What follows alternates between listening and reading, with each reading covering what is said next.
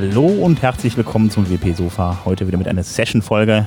Der René, der hat uns was Wunderschönes rausgesucht. Es gab nämlich eine Session auf dem WordCamp in Stuttgart und die war von Ralf Hocht und da ging es ein wenig um seine Entwicklungsumgebung. Unter anderem, wie sie aufgebaut ist, äh, was er da benutzt. Unter anderem hat er dann zum Beispiel da äh, Laravel Webserver drunter gehängt. Das fand ich immer ganz spannend. Das macht man ja so normalerweise nicht. Im WordPress-Bereich ist das dann ja auch eher www oder ähnliches. Ähm, ja, auf jeden Fall erzählt er ein bisschen von seiner Entwicklungsumgebung und ähm, ja, ähm, ja, René, du hast ähm, das rausgesucht. Brauchst du, ja, brauchst du Unterstützung? Ja, gerne. Erzähl ein bisschen über die Session. Hallo, hallo. Äh, du warst doch in der Session, warum soll ich jetzt darüber erzählen? Ich habe es mir nur angeguckt. äh, fand sie durchaus, durchaus, interessant, weil ähm, er steigt zum Beispiel ein mit der Frage, wie lange braucht ihr, um eine neue Entwicklungsumgebung aufzusetzen? Und äh, dort an der Stelle habe ich kurz überlegt, so, ja, so zehn Minuten dauert das schon bei mir. Und er dann so, ja, er braucht so zwei oder eine, glaube ich, war es. Keine Ahnung, weiß jetzt nicht mehr genau. Aber er war relativ fix, weil er das ja mit Alfred, Alfred ist so ein Automatismus oder so ein ähm, Task Runner auf Mac. Und da hat er sich irgendwas zusammengeschrieben und mit dem baut er das dann halt zusammen. Also tippt da irgendein Command ein und äh, legt dann da ein GitHub-Repo an, macht dies und das und ja, wie du schon gesagt hast, mit Laravel baut er sich da so Zeug zusammen. Ist auf jeden Fall sehr interessant. Äh, Video braucht man nicht unbedingt, äh, das funktioniert ganz gut als Podcast, deswegen haben wir es ausgesucht oder zum Hören. Und ähm, ja, ist, also ich fand das sehr interessant und da kann man äh, einiges entdecken, was man auch als fortgeschrittener Entwickler sich mal ansehen sollte. In diesem Sinne. Viel Spaß. Lass laufen deswegen möchte ich zuerst mal mit einer Frage beginnen. Wie lange braucht ihr, um wirklich im Code einzusteigen bei der Entwicklung? Das bedeutet, wie lange braucht ihr dafür, WordPress herunterzuladen, zu installieren, euer GitHub-Repository einzurichten und so weiter? Habt ihr da so ungefähr eine Zeitschätzung, wie lange ihr für sowas benötigt? Zehn Minuten. Okay. Halbe Stunde. Das, das ist ja schon mal ganz schnell. Also auch mit Konfiguration von, von WordPress und Plugin-Installation und Theme-Einstellungen. genau. Äh, ich habe mir selber so einen kleinen Prozess ähm, erstellt mit ein paar Tools, die ich euch einfach mal zeigen möchte, gerade direkt am Anfang. Und zwar bei mir dauert dieses komplette Aufbau von einem Projekt, bis ich in den Code einsteigen kann, circa eine Minute. Ähm, hoffentlich kann man es sehen. Schlecht. Ähm, Genau. Ich habe mir so einen kleinen Alfred-Workflow gebaut, der mich dann einfach ein paar Sachen äh, abfragt. Wie heißt das Projekt? Ähm, wie heißt der Ordner, in dem ich das Projekt speichern möchte? Die typische WordPress-Installation mit wie ist das Datenbankpräfix? Wo liegt das ganze Projekt? Bei mir lokal. Und dann, äh, wie möchte ich mein GitHub-Repository nennen? Sobald ich das ähm, eingegeben habe, jetzt sieht man ganz kurz, erst rechts um, kommt gleich, wenn sich das System meldet, ähm, WordPress müsste jetzt heruntergeladen sein. Ähm, hier sehe ich das leider gar nicht, das Video. Okay. Genau. Im, Im, Endeffekt kommen hier jetzt die einzelnen äh, Steps, die das System quasi machen muss, um das WordPress-Projekt aufzusetzen. Und jetzt sieht man, jetzt geht mein ähm, Code-Editor auf, dass man das Projekt jetzt schon direkt sieht, ähm, dass alles eingerichtet ist und im Browser theoretisch schon aufrufbar ist. Ähm, Im Hintergrund sind die Schritte, die jetzt passieren. Ähm, es wird eine Projektvorlage heruntergeladen, die ich über Composer installiere. Ähm, Git wird initialisiert. Ich erstelle ein Repository auf GitHub. Ähm, dieses Repo wird dann auch quasi miteinander verknüpft. Ich erstelle die Datenbank in meinem lokalen MySQL-Server, ähm, installiere WordPress, konfiguriere WordPress und ähm, aktiviere ein Theme, das ich mir auch über Composer schon vorgebastelt habe und installiere meine Standard-Plugins. Ähm, die Tools, die ich für diesen ganzen Workflow benötige, ähm, sind hauptsächlich Composer, ähm, Alfred, das ist nur der Taskrunner, diese Eingabemaske, das ist aber genauso möglich mit ähm, ähm, Terminal-Skript oder sonst etwas. Ähm, WPL CLI, einfach damit die Abstraktionsebene zu WordPress ein bisschen einfacher ist. Ähm, GitHub, weil als äh, Repository-Hoster das Ganze ganz bequem ist. Ähm, dann benutze ich den Hub GitHub CLI Client und das Ganze ist quasi weniger als 50 Zeilen Code. Ähm, Die ganzen Links zu den ganzen Sachen äh, poste ich später noch bei Twitter. Da könnt ihr euch dann das Ganze nochmal ähm, anschauen. Meine Entwicklungsumgebung ähm, ist auf dem äh, Mac OS. Ich benutze weder Apache, weder Mump, Vagrant oder Docker, sondern ganz, ganz einfach nur äh, Laravel Valet. Das ist äh, reines PHP. Da gibt's auch nicht mal HT-Access. Ähm, der Vorteil ist halt, ich kann relativ schnell zwischen einzelnen PHP-Versionen hin und her springen. Äh, ich kann mir alles schnell installieren, was ich quasi benötige. Ähm, für die Permalinks, die Pretty Permalinks zu, umzusetzen, ähm, gibt's sogenannte ähm, Driver für Valet. Und da wird quasi einfach über PHP das Permalink-Struktur quasi umgesetzt. Ähm, als Datenbankserver nutze ich MySQL 8. Ähm, mein Editor ist der VS Code von Microsoft. Und ähm, als die Browser, die ich benutze, sind halt ähm, für CSS-Optimierung meistens CSS, äh, für Firefox, für CSS-Optimierung und für JavaScript benutze ich Chrome, weil einfach die DevTools in den Bereichen etwas stärker sind. Ähm, beim Entwickeln passieren natürlich auch immer wieder Fehler.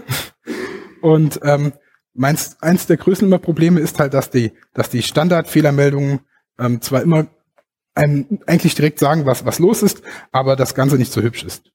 Ähm, man kann sich halt das Ganze nochmal verbessern, indem man ähm, Xdebug installiert. Dann bekommt man zumindest mal ein bisschen mehr Ausgabe, dass man sieht, ähm, wie ist es zu diesem Fehler gekommen, was könnte vielleicht die genaue Ursache sein. Ähm, es gibt für Composer ein Paket namens Whoops. Das ist vielleicht Leute bekannt, die mit Laravel äh, ein bisschen mehr zu tun haben. Hier bekommt man wirklich einen genauen Call-Stack, den man auch durchklicken kann, ähm, um zu sehen, wie kam es zu diesem Fehler, wie, wie war der Codeaufruf in den einzelnen Stellen und wie sind die äh, Variablen gesetzt. Ähm, es ist leider hier ein bisschen klein geworden. Ich habe gehofft, der Beamer wäre ein bisschen größer. ähm, ich kann aber auch dazu, wie gesagt, ähm, nachher dann noch die Folien ähm, posten, dann könnt ihr das genauer sehen. Ähm, ein Vorteil von Whoops ist auch, dass man direkt dem diesem Error-Händler, den man über PHP einbindet, direkt sagen kann, mit welcher IDE, also mit welchem Editor arbeite ich. Und somit kann ich direkt auf die Codezeile, schauen wir gerade die Maus nicht, ist, ist die erste Zeile, die man äh, in der rechten Hälfte sieht, äh, anklicken und mein Editor öffnet sich in der Datei direkt an der Stelle von dem Fehler.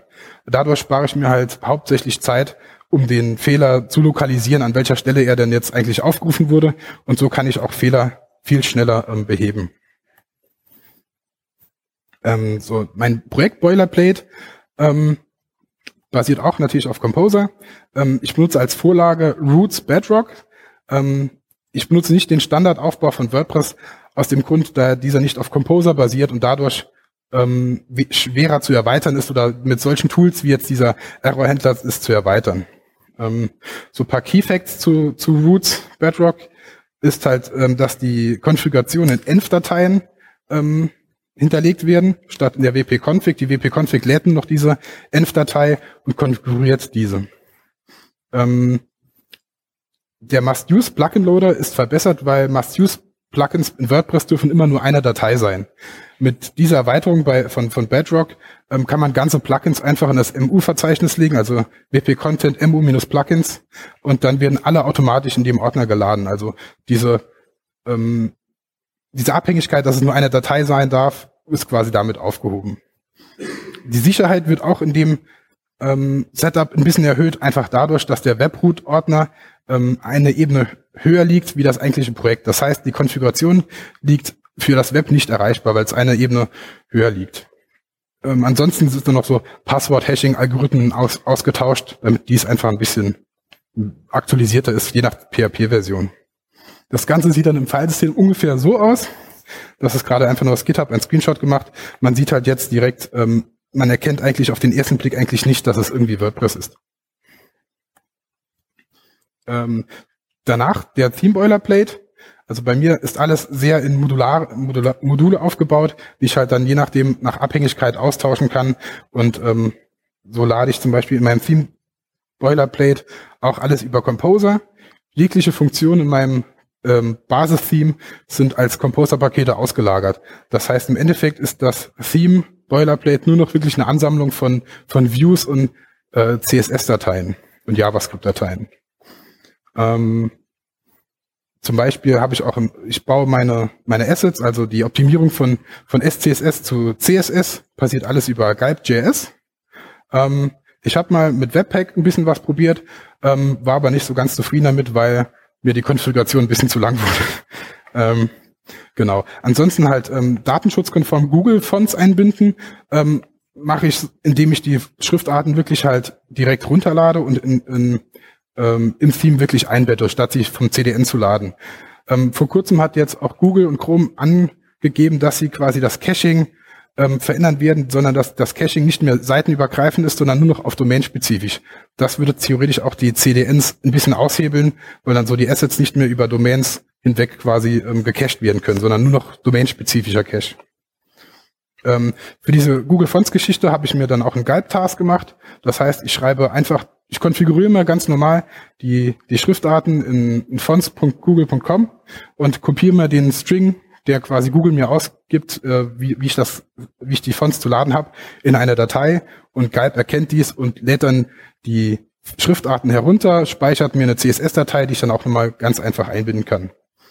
Ähm, Browser Sync ist ein Theme eingebettet, das heißt, sobald ich eine SCSS-Datei ändere, eine JavaScript-Datei oder eine PHP-Datei, bekommt das der der Taskrunner mit und aktualisiert quasi ohne, ohne mein Zutun den Browser, damit ich ähm, die Änderung direkt sehen kann und nicht in den Browser wechseln muss und neu laden muss. Genau, in dem Boilerplate werden quasi CSS, JavaScript und Bilddateien optimiert, mit Hilfe von halt ähm, CSS Nano und ähnliche Tools. Das ganze Theme ist auch ähm, Open Source, das heißt, ihr könnt euch das auf meinem GitHub-Account dann ansehen. Die Adresse seht ihr unten, aber wie gesagt, ich schicke das alles noch rund. Ähm, ansonsten, ich bin immer noch ein Fan von Bauer, auch wenn Bauer selber sagt, bitte nutz NPM. Ähm, es funktioniert gut und somit binde ich eigentlich so die typischen äh, Slider-Skripte, Lightboxen oder sonstige Systeme halt einfach ein. So kann ich über, übers Terminal direkt solche Abhängigkeiten ähm, installieren. Ähm, damit ich nicht ständig mal Fehler mache und auch direkt früh genug von meinem System Meldungen bekomme, dass ich gerade dabei bin, einen Fehler zu machen, nutze ich halt Linters und Fixers. Das heißt, sobald ich eine Datei speichere, erkennt das System, ah, du schreibst hier gerade Unsinn.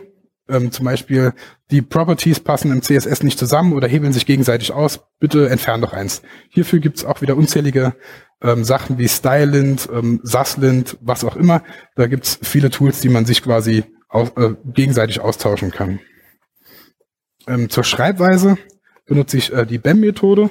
Das heißt, im CSS ähm, programmiere ich alle Elemente in, in einer gewissen Struktur. Das heißt, ähm, der Teil vorne ist, das, ist der Block, zum Beispiel ein Card-Element, dann Unterstrich, Unterstrich, Title, das wäre dann zum Beispiel direkt Block-Element und da könnte ich so zum Beispiel noch sagen, ähm, Card-Title highlighted, das wäre dann äh, Card, Unterstrich, Unterstrich, Title, unter, äh, minus, minus, äh, highlighted, das wäre dann der Modifier.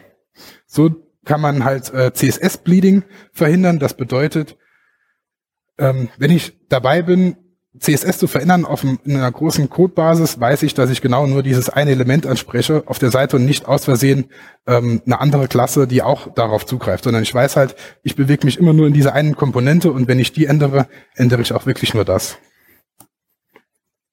ähm, kurzen Screenshot, wie bei mir mein Theme aufgebaut ist. Ähm, genau, man sieht halt haufenweise äh, Steuerungsdateien und ähm, die ganzen Sachen sind eigentlich in einem Resources-Ordner ausgelagert. Ähm, Composer-Pakete, die ich dann auch in diesem Theme verwende, ähm, sind ähm, ein Template-Loader, das heißt, ich bewege diese Standard-Theme-Dateien wie Home.php, Single.php und so weiter in einen speziellen Ordner, in diesen Ressourcen, in Views dann habe ich mir einfach ein kleines Composer-Paket geschrieben, das mir das quasi ein bisschen erleichtert, damit ich WordPress halt ähm, einfacher erklären kann, wo es das Ganze findet. Ähm, ein anderes Paket ist WP Assets. Da lade ich einfach wie WordPress konform mit WP Enquery Script oder WP Enquery Style ähm, die Assets, nur dass da automatisch ein Cache-Busting darin enthalten ist. Also wenn die Datei sich ändert, wird automatisch ein, ein kleiner Hash geändert, der somit immer den Cache leert, sobald sich die Datei auch wirklich ändert. Ähm, WP Customizer ist eine kleine Abstraktionsebene, die ich mir gebaut habe, für den Customizer anzusprechen, da dieser ähm, bisschen umständlich zu konfigurieren ist. Ich bin großer Fan von ihm, auch wenn ihn nicht viele nicht mögen. Ähm, es erspart mir einfach im Backend jede Menge Einstellungsseiten zu bauen und äh, zu speichern und zu validieren und Sanitizing zu betreiben, weil das einfach im Customizer schon mit eingebaut ist. Ähm, WP Content With ist ein kleines Modul, um einfach diese globale WordPress-Variable Content With zu setzen, ähm, mit dem Unterschied, dass ich dieses automatisch auch zum Beispiel im Backend auf die Gutenberg-Ansicht äh, anpasse. Und zwar ähm, haben wir im Standard bei Gutenberg, ich glaube, um, um, die 600 Pixel Breite. Und wenn ich jetzt aber sage, mein Theme hat aber eine Mindest- oder eine Maximalbreite von 1440 Pixel zum Beispiel, dann passe ich das damit auch automatisch an.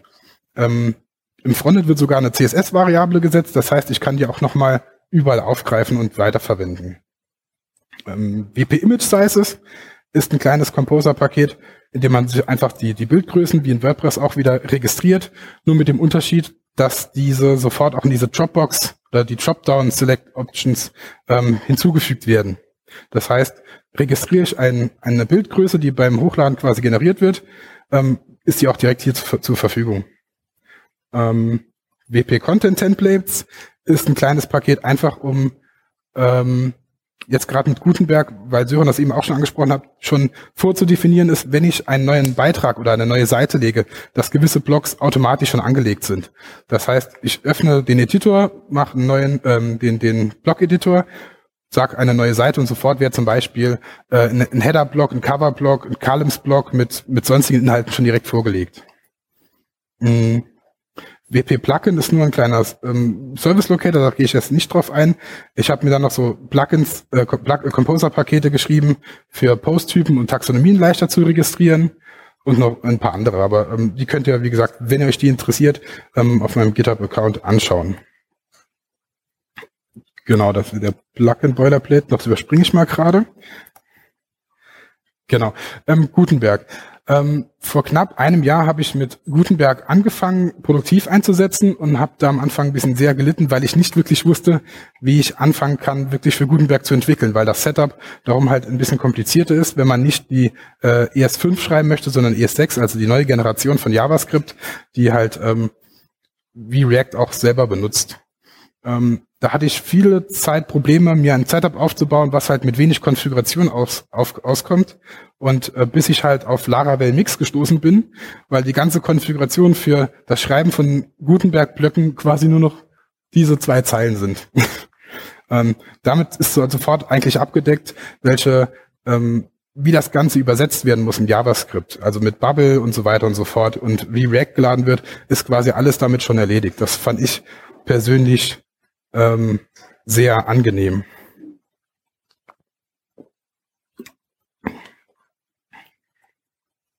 Ähm, zum Thema Deployment. Ähm, hier setze ich auf ein System namens Buddy. Ähm, GitHub gibt es seit kurzem auch die GitHub Actions bekannt. Vielleicht würde ich darauf wechseln, aber generell ist mit ähm, Buddy eigentlich alles möglich. Ähm, ich wollte eigentlich eine Demo zeigen, leider äh, habe ich gerade kein Internet. Deswegen äh, ähm, muss ich euch das leider ein bisschen erklären. Und zwar, ihr seht ja die einzelnen Schritte. Also ich, ich kann ein Projekt anlegen, in dem ich dann Actions definieren kann. Das sind eigentlich die Schritte, die ich dann lokal bei mir auch ausführen muss. Das heißt, ähm, ich aktualisiere mein, mein Projekt mit Composer Update, ähm, ich baue mein Theme in einem Gulp-Task und ähm, lade dann per SFTP alles auf meinen Server. Diese, das Buddy hat einen Umfang von bestimmt 80, 80 oder 90 schon Standard-Task, mit dem man quasi sowas ähm, umsetzen kann. Der Vorteil ist halt, dass ich somit mich nicht mehr darum kümmern muss, was in meinem Repo wirklich stattfindet oder wie das zu bauen ist, sondern dass ich halt einfach, sobald ich in, über Git Code pushe, dass dieser sofort gebaut wird und auf die richtigen Sachen äh, deployed wird. Beziehungsweise man kann dann noch Tests dazwischen schalten, man kann Staging-Systeme dazwischen schalten.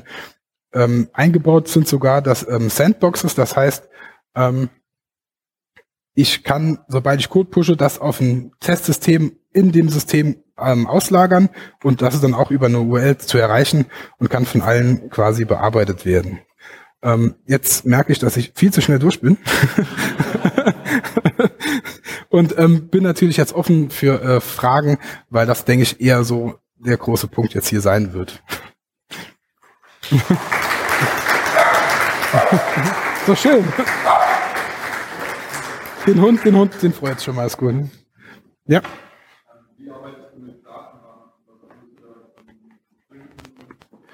Ähm, zum Synken benutze ich ein super tolles Plugin namens WP Migrate DB Pro. Ähm, genau, die, die Frage war halt, wie ich die äh, Datenbanken miteinander synchronisiere. Genau. Ähm, es gibt hier viele Möglichkeiten. Ich habe mit Alain Schlesser, der sich um WPLCLI kümmert, ähm, schon mal drüber geredet, ob es nicht eine Möglichkeit gibt, sowas über WPLCLI zu, zu erreichen, da man da per SSH sich auf den Server verbinden kann, die Datenbank theoretisch austauschen kann. Ähm, da habe ich noch keinen Weg gefunden, weil ähm, ich noch Probleme da in dem Setup einfach habe. Ähm, aktuell benutze ich ein Premium-Plugin, WP Migrate DB Pro. Ähm, Gibt auch in der Free-Version, nur die Pro-Version macht das quasi dann per Mausklick. Das andere ist ein bisschen Datei runterladen, Datei hochladen. Ähm, das ist aber eigentlich sehr angenehm, weil man einfach per Knopfdruck verschiedene Systeme miteinander verknüpfen kann. Ähm, ich gehe stellenweise sogar so weit, dass wir eine lokale Installation haben, ein Testing-System, ein Staging-System, ein Produktionssystem dass man da einfach zwischen den einzelnen Installationen halt die Inhalte hin und her synchronisieren kann. Ähm, was ich aber noch zeigen kann. Genau, da gibt's auch ähm, das Plugin selber hat nochmal Erweiterungen für Multisite, für CLI und für Mediendateien, ähm, weil der auch wirklich die Mediendateien herunterlädt und dann auf dem anderen System nochmal hochlädt oder sogar auch abgleicht, was kann gelöscht werden, was kann entfernt werden. So, jetzt gerade meine Maus weil da kann ich nämlich noch ein bisschen zeigen, wie das bei mir aussieht. So. Zum Beispiel, wer Alfred nicht kennt, das ist ähm, ein angenehmer Taskrunner, ähnlich wer jetzt von Mac Spot, Spot, äh, Spotlight kennt, ist halt Alfred genau das gleiche, nur dass ich hier mir eigene Workflows quasi anlegen kann, ähm, wie das Ganze aussieht. Das heißt, ich kann mir, wenn ihr es seht, im blauen Bereich, das war diese Abfrage. Wenn ich WP das sind diese einzelnen Schritte, die ich quasi hier machen kann. Ähm, ganz angenehm ist, dass man sich das auch Ganze debuggen kann. Dann sieht man genau, was man jetzt zum Beispiel angibt. Also man sieht halt, man kann halt sehr angenehm solche Automatisierungsdinge ähm, erstellen. Äh, die rote Zeile sind dann die einzelnen Aufträge. Das heißt, der erste wäre dann äh, das Projekt auschecken und so weiter und so fort. Das zeige ich auch gleich mal noch. Ähm, das grüne sind einfach nur die Notifications. Ich habe auch mir gerade mal VS Code aufgemacht und das ganze Skript, was im Endeffekt da hinten dran im Hintergrund läuft, ist wirklich nur so lang. Also es ist noch keine, wenn man die Kommentare rausnimmt, ist man bei knapp 50 Zeilen.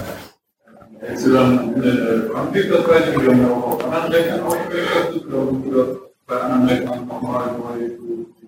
Nö, eigentlich gar nicht, weil ähm, ich checke ja alles ins, ins GitHub ein und das ist eine Datei, äh, da es ja eine Versionierung ist, muss ich auf dem Zielrechner, wo ich das neu installieren möchte, einfach nur Composer Install machen und dann wird mir das ganze System nochmal aufgesetzt. Ähm, aktuell mache ich quasi die Schritte, ist groß genug, mal noch ein größer. Das ist groß. genau. Ähm, wo geht's? Genau. So. Diese eine Zeile ist nur dafür an, zuständig, halt mir dieses Projekt Boilerplate aufzubauen. Ich initialisiere Git, Sieht man echt das Ja, Highlight sieht man gut. Ähm, Hub. Hub ist der, wie gesagt, der CLI-Client für GitHub. Ähm, Hub Trade legt mir einfach ein Repository ein, ähm, direkt in meinem äh, Benutzerordner. Ich kann aber auch genauso, also wenn ich sage, äh, uh, eine Bug Trade, das wäre schön. äh, Hub Trade zum Beispiel, ähm, das wäre jetzt dann in meiner Organisation automatisch hinterlegt. Also hier kann man der Ziel-E-Client ist eigentlich sehr, sehr angenehm, weil man alles damit umsetzen kann, was man mit Git irgendwie machen kann. Also auch Issues eintragen und so weiter und so fort. Ähm, danach wird halt diese Env-Datei geschrieben, weil die von ähm, Bedrock quasi benötigt wird, weil das keine wp-config nutzt. Das ist auch, unten wird noch bei mir halt der Editor halt zusätzlich geladen, damit diese an den äh, Error-Händler von PHP übertragen wird.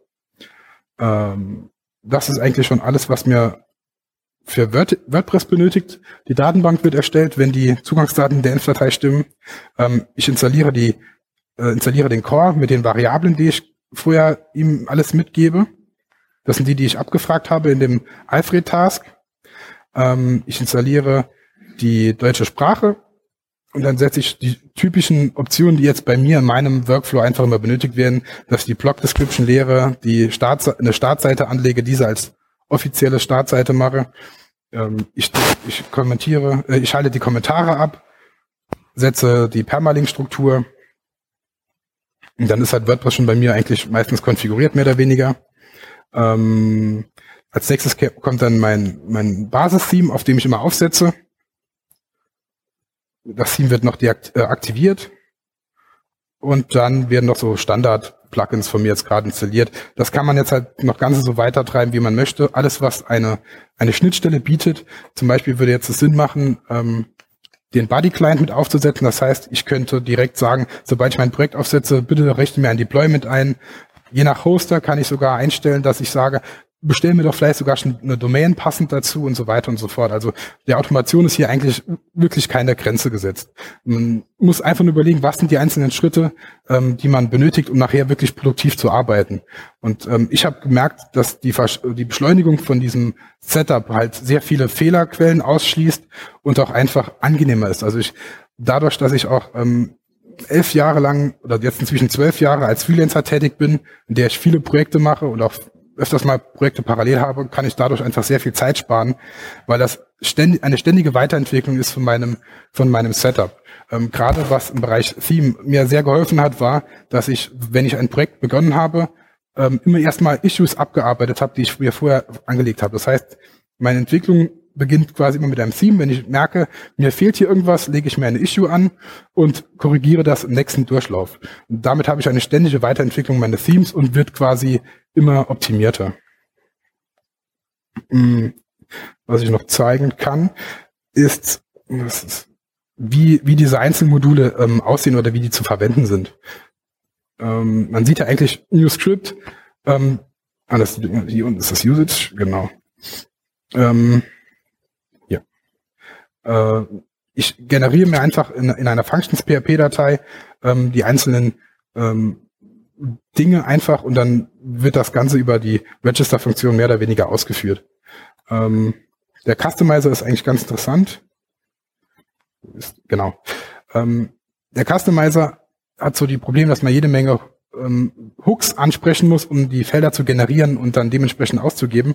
Hier habe ich mir halt dieses kleine Composer-Paket geschrieben, mit dem ich alle Core-Felder ansprechen kann. Das heißt, ähm, ich sage einfach, ich brauche einen neuen Customizer.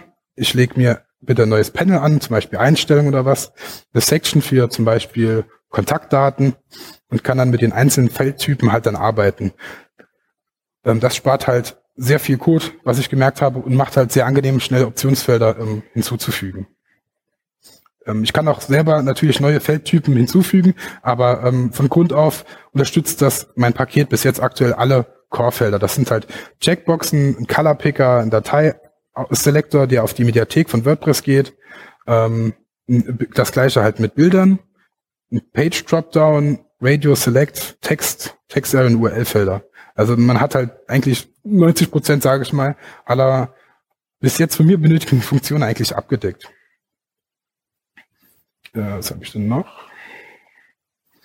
Genau, das ist dann hier dieses, dieses Content with ähm, Plugin, was ich gemacht habe, was einfach nur diese die, die Breite eigentlich sitzt. Das ist ähm, sehr hilfreich, weil ich halt einfach sofort einfach sagen kann, ich schaue mir das Layout an, hole mir die Containerbreite, setze diese eine Zahl und das ist im ganzen System quasi verbreitet.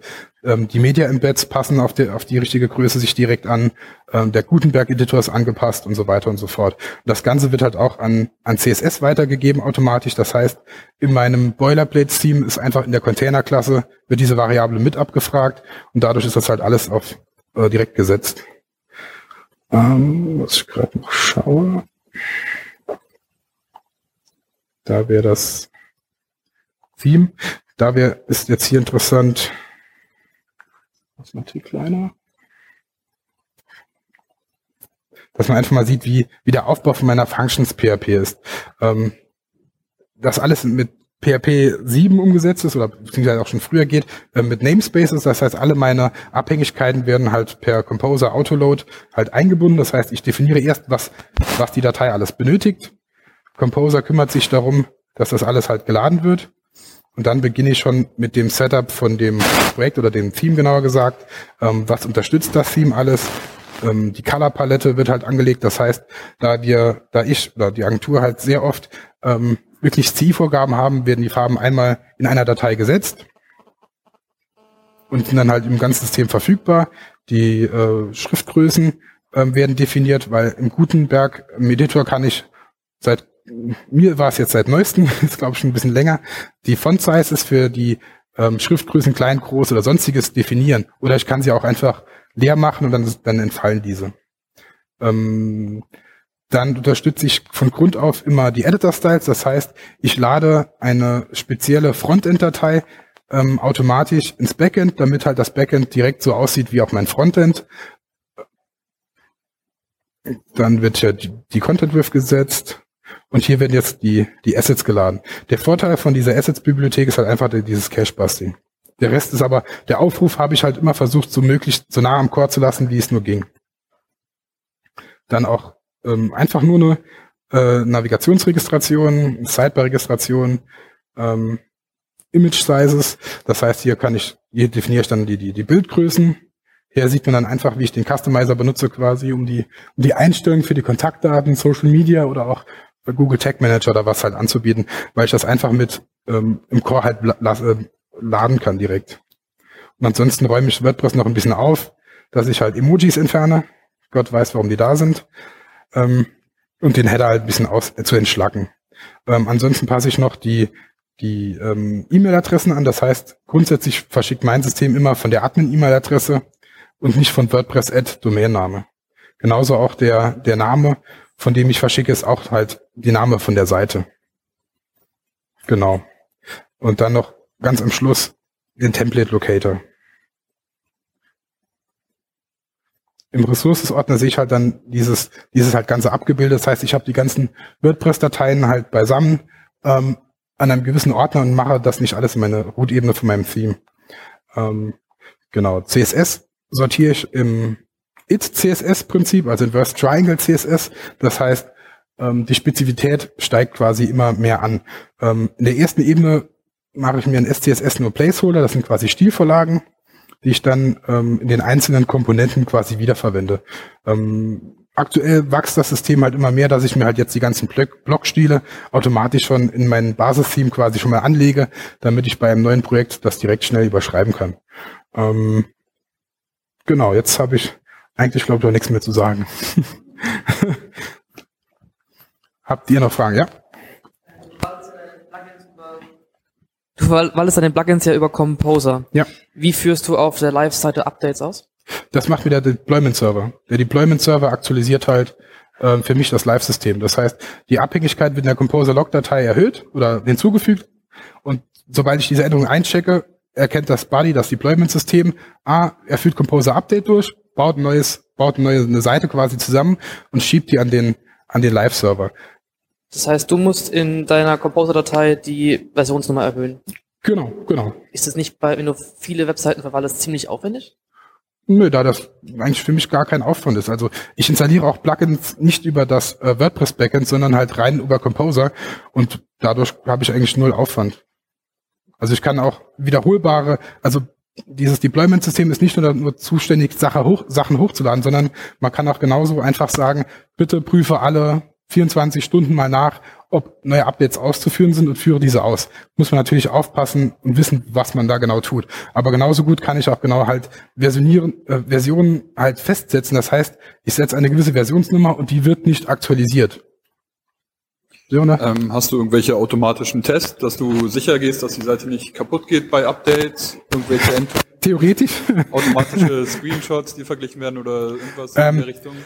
Genau, das ist gerade noch so ein Punkt, wo ich äh, gerade mir versuche, äh, ein System besser aufzubauen, um das halt schneller zu bemerken. Ähm, das Tolle an dem Deployment-System ist, das kann halt in dieser Sandbox halt wirklich die Seite komplett bauen und ausführen. Das heißt, ich kann genauso gut per, ähm, wie heißt nochmal, ähm, Google, Google Browser Headless.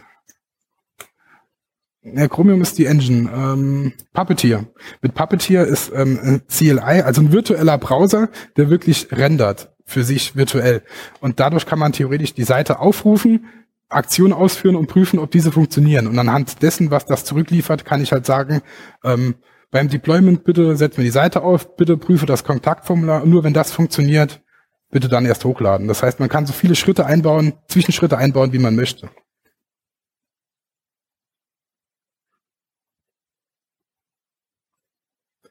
Ähm, dann noch vielleicht was zum Thema Monitoring, weil das gerade ähm, gut dazu reinpasst. Ähm, benutze ich ein Tool namens Sentry. Das binde ich halt auch über Composer ein, dass mir Fehler von Produktionssystemen in eine Datenbank lockt. Das heißt, ähm, sie speichert mir genau den Hergang äh, wie es zu einem Fehler kam und wie auch Variablen zu diesem Zeitpunkt gesetzt waren. Das hat den Vorteil, ähm, dass nicht mehr nur ich die Fehler finden muss oder dass mich der Kunde darauf hinweisen muss, dass etwas nicht funktioniert, sondern dass ich ein System habe, was mich proaktiv darauf hinweist, dass ein Fehler passiert ist. Die Konstellationen von Fehlern können ja vielschichtig sein und nicht immer sofort ersichtlich sein. Und dadurch kann man halt sehr schnell Fehler ähm, entdecken, die man äh, nicht haben möchte. Und ansonsten halt ähm, benutze ich äh, Infinite WP zur Übersicht von, von meinen WordPress-Installationen, um zu sehen, was ist gerade nicht mehr up-to-date, worum muss ich mich kümmern. Ähm, genau. Und meine nächste Aufgabe wäre es noch, ein Single Sign-On der Agentur einzurichten, dass man halt auf alle Kundenseiten sich mit einem Login einloggt und diese sofort halt, jeder in der Agentur kann quasi mit seinen eigenen Berechtigungen ähm, direkt auf alle Seiten der Agentur zugreifen. Ähm, das denke ich ist auch noch ein gutes System, womit ich mir einen Haufen Arbeit äh, sparen kann. Dann bin ich fertig und vielen Dank fürs Zuhören.